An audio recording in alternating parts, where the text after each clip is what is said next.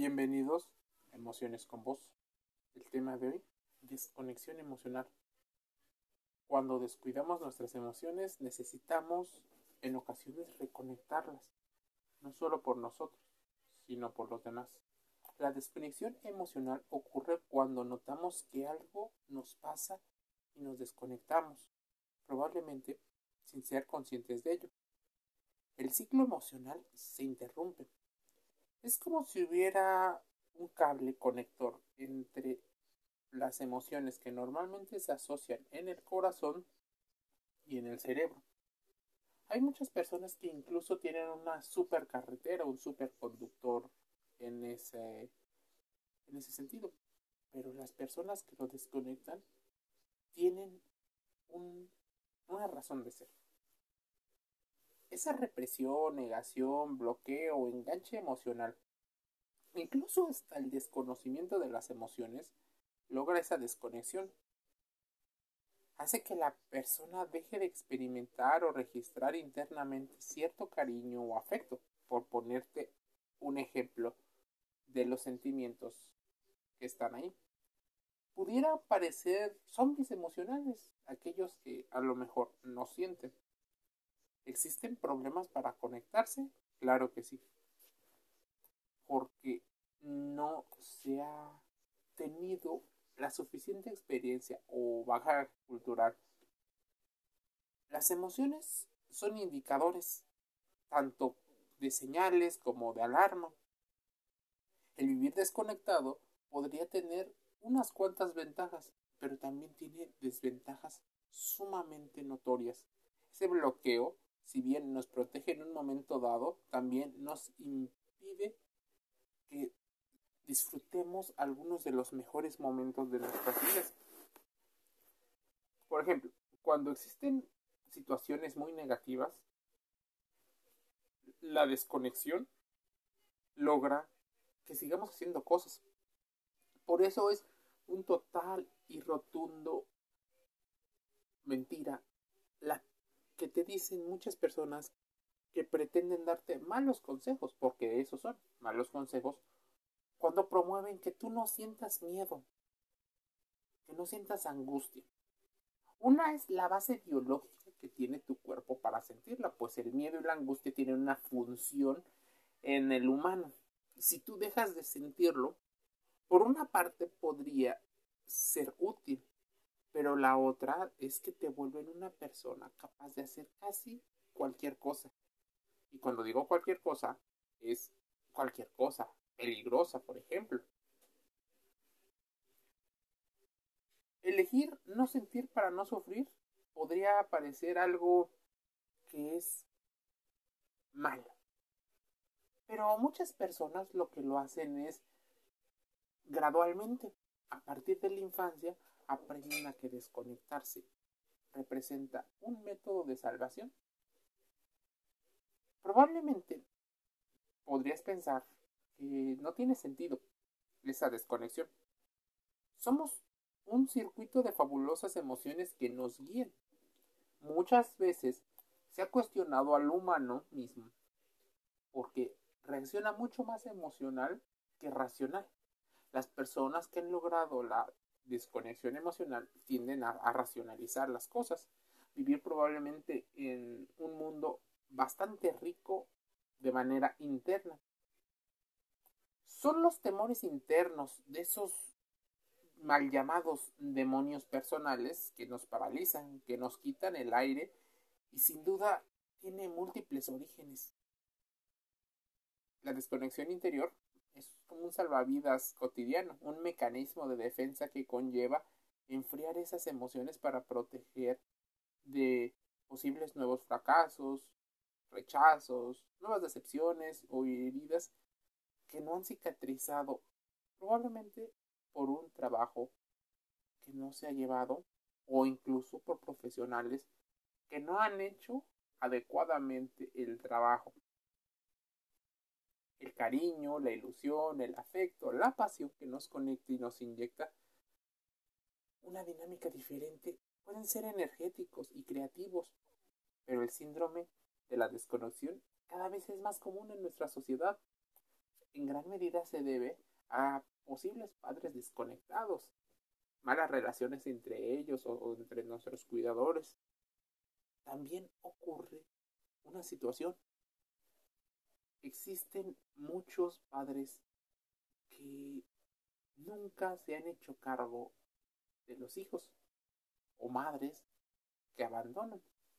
En general, son experiencias emocionales sumamente importantes por lo cual las personas generan soledad interna como una estrategia defensiva y sobre todo aprendida. Pero el síndrome no, no solo suele alcanzar para evitar el dolor, se desconecta básicamente todo y se lleva al inconsciente, donde es muy fuerte volverlo a conectar. Esto no solo lleva un día, un mes, una semana, años. Probablemente, por más que lo intentes, quedarán todavía marcas de eso que ocurre. Pongamos un ejemplo de alguien a los 18 o 19 años. Se lleva desconectándose alrededor de 12 años. Es muy probable que sea difícil volverlo a reconectar. Lo ideal sería dejar de avanzar en esa desconexión y establecer vínculos seguros. Por ejemplo, inmersos en esta manera de vivir, en ocasiones las personas tienen dificultades para identificar y dejarse llevar por las emociones que los embargan ante hechos de su vida. Tal es la sensación de disociación o de alejamiento que suelen aislarse. Algunos individuos intelectualizan lo que les sucede y en lugar de sentir las emociones, logran comprenderlo a partir de la razón. Ese aislamiento emocional de manera racional puede volver a ser que duele un poco, pues esas personas también añoran cariño, una relación profunda, pero en muchas ocasiones la situación emocional es mucho más alta. Por ejemplo, en una plática, normalmente vienen las pláticas muy superficiales. ¿Cómo estás? ¿Qué tal el clima? El clima es algo demasiado superficial. El cómo estás. La respuesta podría ser demasiado amplia para un mundo rico de manera emocional con una alta inteligencia emocional. Pero las personas que han logrado la desconexión simplemente contestarán bien, aunque no estén bien. Han aprendido que sus protectores desde la infancia no estaban disponibles o eran ambivalentes en ese cuidado. Así que esa respuesta bien es un sí me gustaría contarte, pero no sé si eres de toda la confianza. Es difícil establecer puntos de confianza para las personas que han logrado esa desconexión, pues tratan de eliminar la angustia y el desencanto del pasado. Y por más que tú intentes demostrar que tú eres una gran persona, eso, eso requiere tiempo, requiere esfuerzo. Y si tú en ocasiones tienes algunos arranques de violencia, ira, llanto, demasiadas tensiones, ego o algo así, esto podría ser un desencadenante para esa persona con desconexión emocional. Desde la fortaleza creada, las debilidades parecen no existir y por eso podría parecer una persona sumamente segura. Pero quitando el mito que las personas dicen que es todo lo contrario, que nadie es totalmente seguro, incluso que el apego seguro podría ser una situación de idealismo, pues todos tenemos un rasgo particular de apego inseguro. Encerrarse en uno mismo no es bueno. Además, nuestra sociedad ha creado un halo de esperanza en la hiperconexión social. Entonces, una vida emocional balanceada y satisfactoria podría ser llegada cuando tenemos esa, esa plenitud esa confianza, conectamos a nivel de generar afectos. Reconectar es importante, sin autoengaños, con total honestidad, sintiendo mucho de lo que pasa, pero también teniendo un espacio seguro. Es importante comprender las emociones, utilizarlas, predecir incluso emociones, que es algo que normalmente las personas que son muy sensibles a estos cambios suelen hacer, predecirlo. Porque hay personas que sin que se den cuenta suelen cometer actos que no se dan cuenta. La reconexión nos espera. Por ello, es importante tener objetivos claros, comenzar estableciendo una conexión más global con nosotros mismos. Esta nos llevará a establecer una conexión más consciente con nuestro interior, con nuestras emociones, darnos cuenta que fácil no será, pero ya tenemos un objetivo. Ser importante que las emociones tienen un detonante, así que identifica cuáles son las acciones que te molestan, por lo cual eso te permitirá poderlas reducir, trabajar, prevenir o solucionar de manera mucho más concisa. Descubrir el gran poder que tienen nuestras decisiones es sumamente importante. De inicio, muchas personas tienen una relación en el pasado con sus cuidadores. Es importante que no se romantice el hecho de el buen cuidado solo para evitar algunas cosas, pero tampoco echarle la culpa y hacer totalmente responsable a los padres de este patrón. Ahora eres adulto, podrías empezar a trabajar tú para mejorar tú. Otro objetivo para conectar nuestras emociones tiene que ver con que aprendas las emociones. Si sueles racionalizar bastante las emociones, es importante que aprendas cuáles son los mecanismos. Y aunque al principio no sea fácil, por lo menos por imitación, tendrás las respuestas automáticas que tendría una persona que tiene esas emociones. De a poco puede que esa guía te vaya sirviendo para ir conectando. Déjame decirte algo claramente. Estos son consejos, son tips que tú puedes encontrar en diversos autores. Te invito a que contrastes la información que aquí estoy diciendo, pues es importante para todos encontrar diferentes puntos de vista. No esos que solo encuadren con tu teoría, sino para que encuentres diferentes autores y tal vez diferentes respuestas al mismo fenómeno. ¿Qué pasaría si tuvieras más herramientas para tomar otro tipo de decisiones?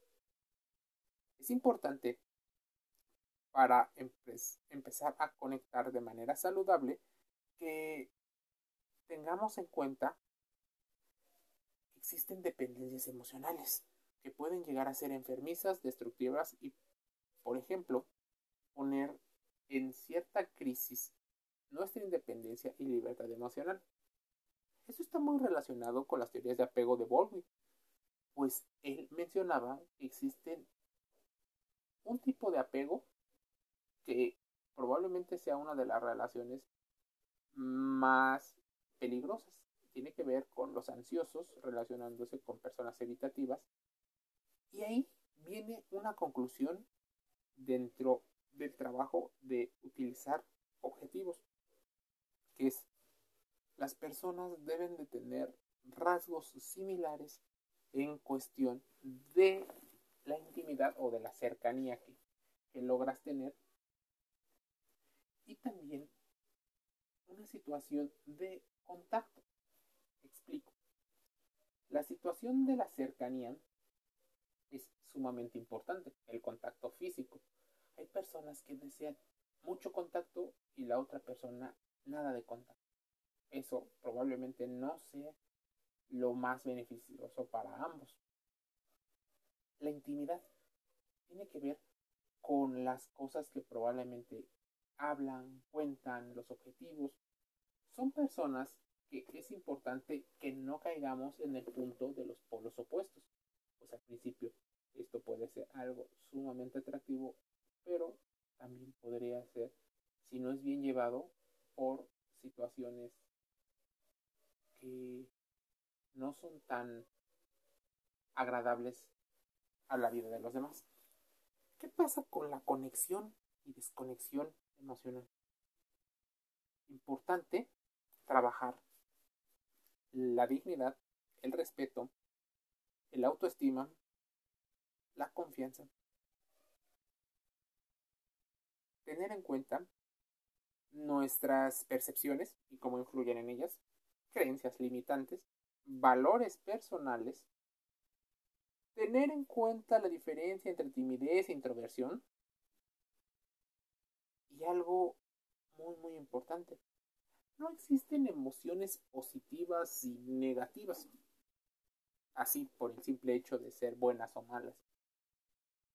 Las emociones tienen una función o varias funciones dentro del cuerpo. Así que la definición de positivo o negativo tiene que ver más con nuestra moral y nuestra ética. Así, distinguir qué es moral y ética también servirá bastante para comprender de qué van las emociones y cómo empezar a reconectar. Emociones con vos. Termina el podcast del día de hoy, invitándote a escuchar los otros que están en Spotify, en Spreaker. Tenemos YouTube. Hay algunos vídeos que puedes escuchar de manera gratuita, así como alguna información en Instagram y en Facebook. Te un saludo.